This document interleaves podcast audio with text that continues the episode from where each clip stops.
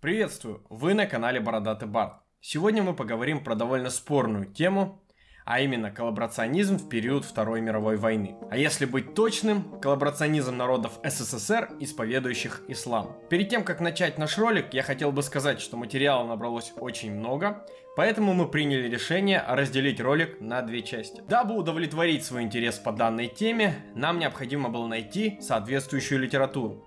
Таковой я избрал работу историка Гелязова Искандера Аязовича под названием «Идель Урал». Вообще, коллаборационизм – явление характерное не только для Восточного фронта. Мы можем вспомнить много известных коллаборационистов. Например, Питен, который ввел термин коллаборация, что означает сотрудничество. В нашем случае сотрудничество с оккупантами. Квислинг, Дегрель, Мюссерт. Как же обстояло дело с коллаборационизмом мусульман? Нужно сказать, что на этапе подготовки войны с Советским Союзом нацисты не разрабатывали какого-либо плана действий с учетом национальных и религиозных особенностей тюркских и кавказских народов. Однако уже в ходе войны все изменилось. Мы можем выделить несколько факторов, которые немцы пытались использовать в деле создания подразделений из мусульман.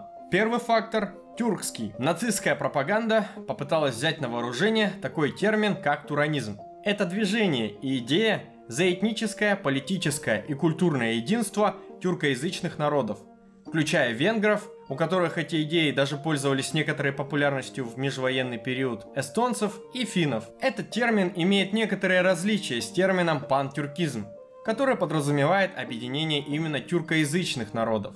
Однако эти слова часто используются как синонимы. Данные идеи возымели интерес в Германии в период подготовки и начала войны против СССР – так как в Советском Союзе проживало много тюркских народов, и тюркским вопросом также можно было давить на Турцию, привлекая ее к сотрудничеству с Германией. Наиболее активно тему туранизма начинает прощупывать МИД, который устраивает встречи с представителями казахов, узбеков, татар и башкир. Однако уже на этом этапе многие дипломаты высказывали свое мнение о бесперспективности данного направления, ибо эта идеология – не дойдет должного отклика среди тюркских народов СССР. Однако МИД решил действовать.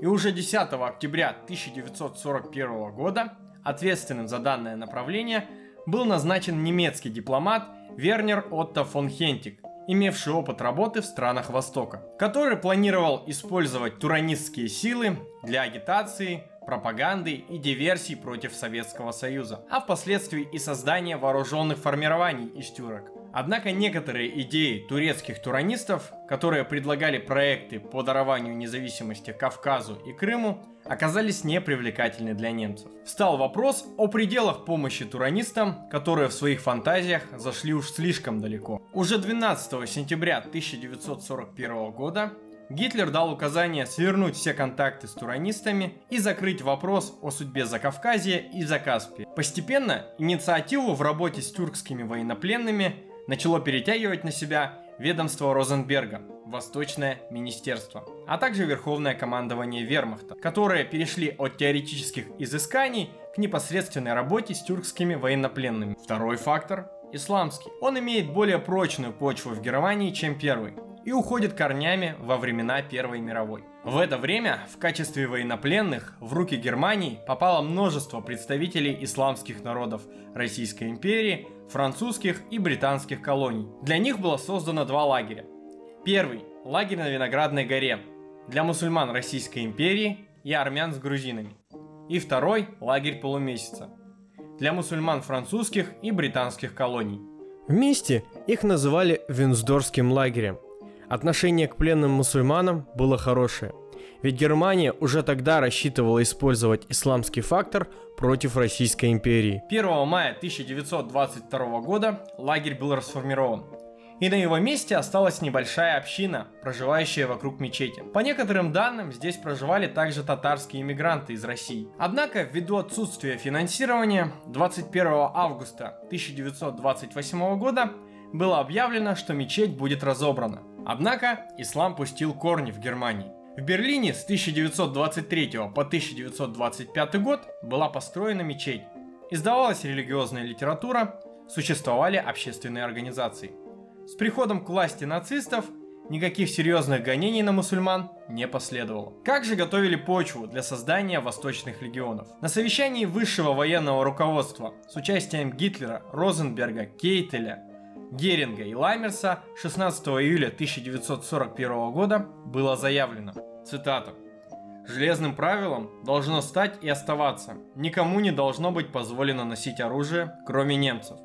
И это особенно важно, даже если вначале может показаться легким привлечение каких-либо чужих, подчиненных народов к военной помощи. Все это неверно. Когда-нибудь оно обязательно, неизбежно будет повернуто против нас. Только немцу позволено носить оружие, а не славянину, ни чеху, ни казаку или украинцу. Основной причиной изменений в политике Германии можно считать то, что к концу 1941 года стало ясно, что план молниеносной войны провален. Война затягивалась.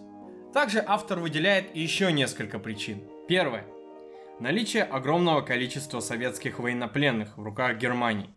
Второе. Активная германская пропаганда среди населения оккупированных областей СССР и против передовых частей Красной Армии. Это приводило к тому, что многие представители гражданского населения Украины Белоруссии и Прибалтики сотрудничали с немцами, что на немецкую сторону, особенно в первый период войны, перешло немалое количество солдат и офицеров Красной Армии. И третье.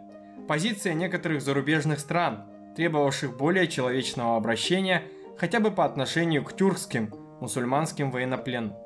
Наибольшую активность проявляли при этом некоторые политики Турции. Сюда же я бы отнес активность иммигрантских лидеров из представителей народов СССР, которые с началом войны заметно оживились. На первом пункте я хотел бы заострить ваше внимание. Мы не будем останавливаться на цифрах. У разных авторов разброс очень большой. Однако мы реально понимаем, что пленных было много. Но автор стоит на той точке зрения, что плохое обращение с советскими военнопленными – следствие того, что СССР не подписал Женевскую конвенцию об обращении с военнопленными. Этот же аргумент использовали нацисты, когда отказывали советским военнопленным в нормальных условиях содержания. Но здесь я позволю себе не согласиться с точкой зрения автора. В свое время я читал Женевскую конвенцию от 1929 года – и я позволю себе процитировать статью номер 82. Цитата. Раздел 8. О выполнении конвенции. Отдел 1. Общие положения. Статья 82. Положения настоящей конвенции должны соблюдаться высокими договаривающимися сторонами при всех обстоятельствах. Если на случай войны одна из воюющих сторон окажется не участвующей в конвенции – тем не менее, положения таковой остаются обязательными для всех воюющих конвенцию подписавших.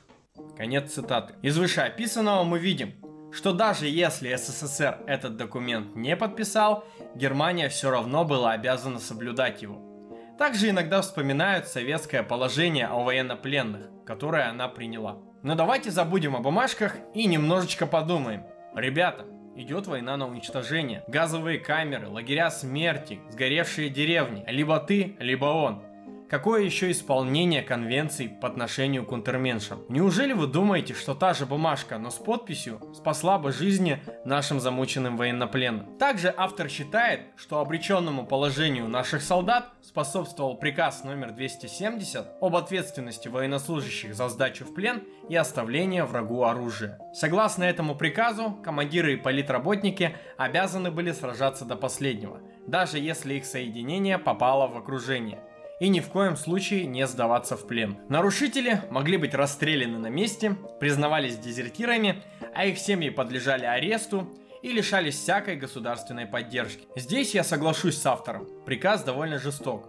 И я понимаю тех солдат, которые не выдерживали издевательства в плену и переходили на сторону немцев с надеждой перебежать обратно к своим. Я не считаю себя настолько морально сильным человеком, как тот же Карбышев, который погиб за свои убеждения. Однако, когда стоит вопрос о физическом выживании народа, я считаю действия командования оправданными. И не дай бог нам с вами когда-нибудь попасть в настолько безвыходное положение, когда выбора просто нет.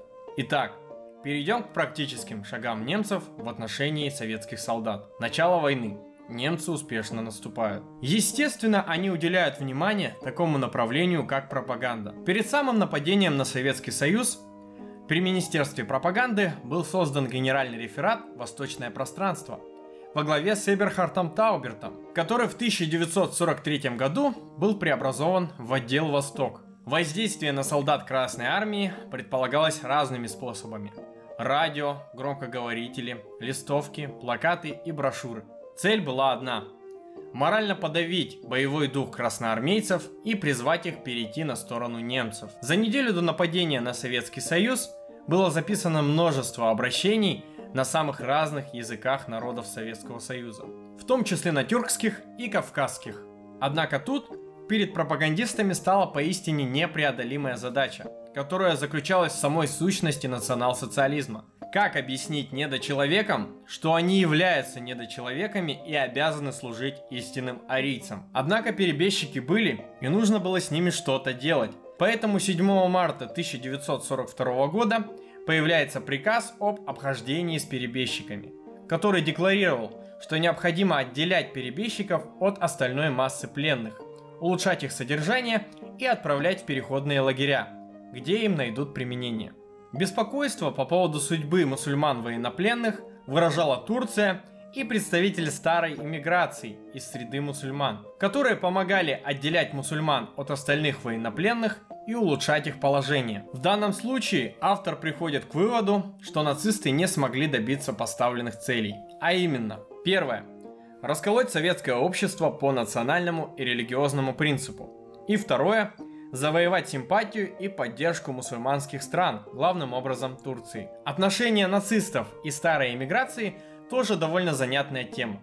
После подписания Советско-Германского пакта от 1939 года деятельность этих организаций была существенно ограничена и были запрещены все публичные антисоветские акции. А после начала войны все стало еще интереснее. Так, 2 июля 1941 года госсекретарь Эрнст фон Вайтзекер заявил, цитата, Русские эмигранты имеются в виду, конечно, не только этнические русские, а все выходцы с территории СССР заявили о своей готовности воевать против СССР в качестве добровольцев.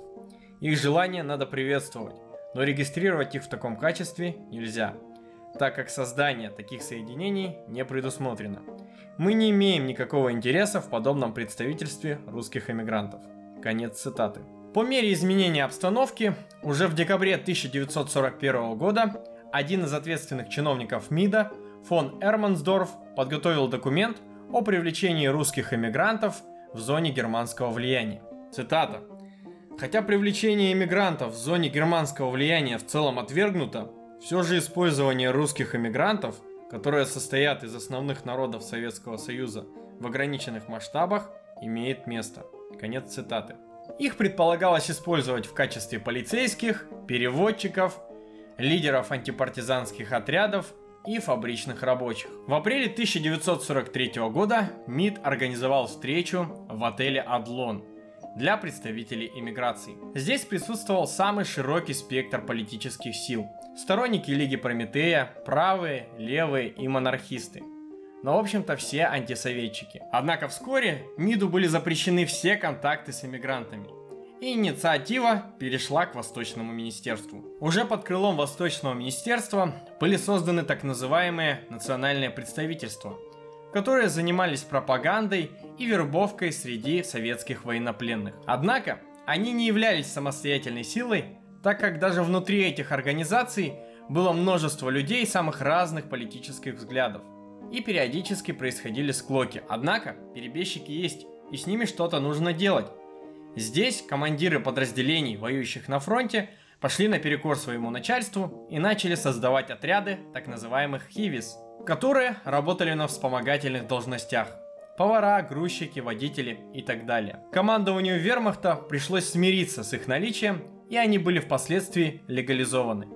И даже получали жалования. И вновь был поднят вопрос об отделении мусульман от остальной массы военнопленных. Уже в октябре 1941 года ОКВ издает приказ, который предписывал отделять всех мусульман и отправлять в специальные лагеря на территории Польши, Украины и Прибалтики. Одним из первых таких лагерей стал лагерь Хайдекруг на территории Восточной Пруссии. Таким образом, осенью 1941 весной 1942 годов вдоль линии фронта была создана целая сеть подобных лагерей, куда свозились перебежчики. Однако положение в этих лагерях мало чем отличалось от основных лагерей военнопленных. Люди там точно так же умирали. Свое неудовольствие высказывали работники МИД и говорили о том, что некоторые народы вообще остались вне внимания директивных документов. Так узбеки и поволжские татары вообще туда не попадали. Тем временем по лагерям начали разъезжать комиссии по работе с военнопленными. Их функции были достаточно туманны. Они должны были ездить по лагерям и собирать списки тюрко-мусульманских военнопленных. Комиссии, цитата, должны были проверять отобранных военнопленных с точки зрения их благонадежности и определять, куда следует направлять каждого в отдельности.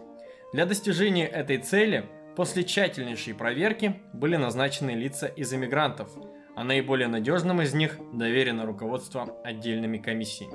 Деятельность этих комитетов осветил в своих воспоминаниях татарский иммигрант Ахмед Тимир, который непосредственно работал в них. Какие же вопросы задавала комиссия военнопленным? Цитата. Первый вопрос. Взаимоотношения между самими тюркскими народами. Тимир замечал, что когда военнопленным задавались подобные вопросы, они, и татары и башкиры, были удивлены и заявляли, что это фактически один и тот же народ, что нельзя отделять одного от другого. Подчеркивались и дружеские взаимоотношения татар с чувашами. Вопрос второй. Отношение тюркских народов к русским. В этом вопросе проверяющий оказался в затруднительном положении, потому что, на его взгляд, почти 98% военнопленных происходят из сельской местности, а 95% деревень этих военнопленных этнически однородны. Поэтому трудно сказать что-либо ясное и определенное об отношении тюрко-мусульман к русским. Он читал, что большинство из пленных вообще не желает говорить на эту тему из чувства страха и неопределенности. Хотя и отметил, что некоторые из пленных высказались недружески по отношению к русским. По наблюдениям Тимира, и в самих лагерях военнопленных сложилась недружественная и напряженная атмосфера, которая приводила даже к дракам на национальной почве – при этом, как будто русские военнопленные пренебрежительно относились к представителям других национальностей, называя их нацменами и предателями, и заявляли, что немцы их повесят. Поэтому некоторые из пленных предпочитали скрывать свою национальную принадлежность и при составлении списков называли себя русскими. Из всего сказанного Тимир делал вывод, что вражда между русскими и тюрко-татарами в Поволжье является вечным законом жизни. Вопрос третий. Отношение к земельным вопросам и экономическое положение. В данном вопросе Тимир отмечал общую негативную оценку колхозной системы, которая привела к слому привычного уклада жизни, обнищанию и бесправию основной массы сельского населения. Вопрос четвертый. Отношение к большевизму. В рапорте подчеркивалось, что большинство относится к большевизму отрицательно, а многие даже выражают свою ненависть к нему. Вопрос пятый. Религиозный. Отмечалось, что молодое поколение тюрко-татар уже успело отдалиться от религии и не соблюдает всех религиозных обычаев. Но все военнопленные заявляли во время бесед, что их родители очень религиозны. Так что, по мнению Тимира, религиозная традиция продолжает жить в народе. Кроме указанных моментов, в рапорте обращалось внимание и на внешний вид военнопленных. По наблюдениям автора, в основной массе это были молодые и трудоспособные люди – 1915-1922 годов рождения. Уровень их образования довольно низок. Только 3-4 человека имели высшее образование, но практически все умели читать и писать. Многие отмечали, что они добровольно сдались в плен. Тимир выражал мнение, что их легко можно будет привлечь к борьбе за их собственное национальное дело и тем самым противопоставить московскому большевизму. В заключение автор рапорта приводит пожелания военнопленных быть отделенными от русских, получить работу, а также лучшее обеспечение, одежду и пропитание. Конец цитаты. Итак, мы поговорили про то, как нацисты готовились к формированию восточных легионов. На этом мы остановим свое повествование. Вторая часть ролика выйдет позже. Ну а пока подписывайтесь на канал, чтобы ее не пропустить, на Инстаграм, на паблик ВКонтакте, на Пикабу, читайте интересные книжки. Всем пока! thank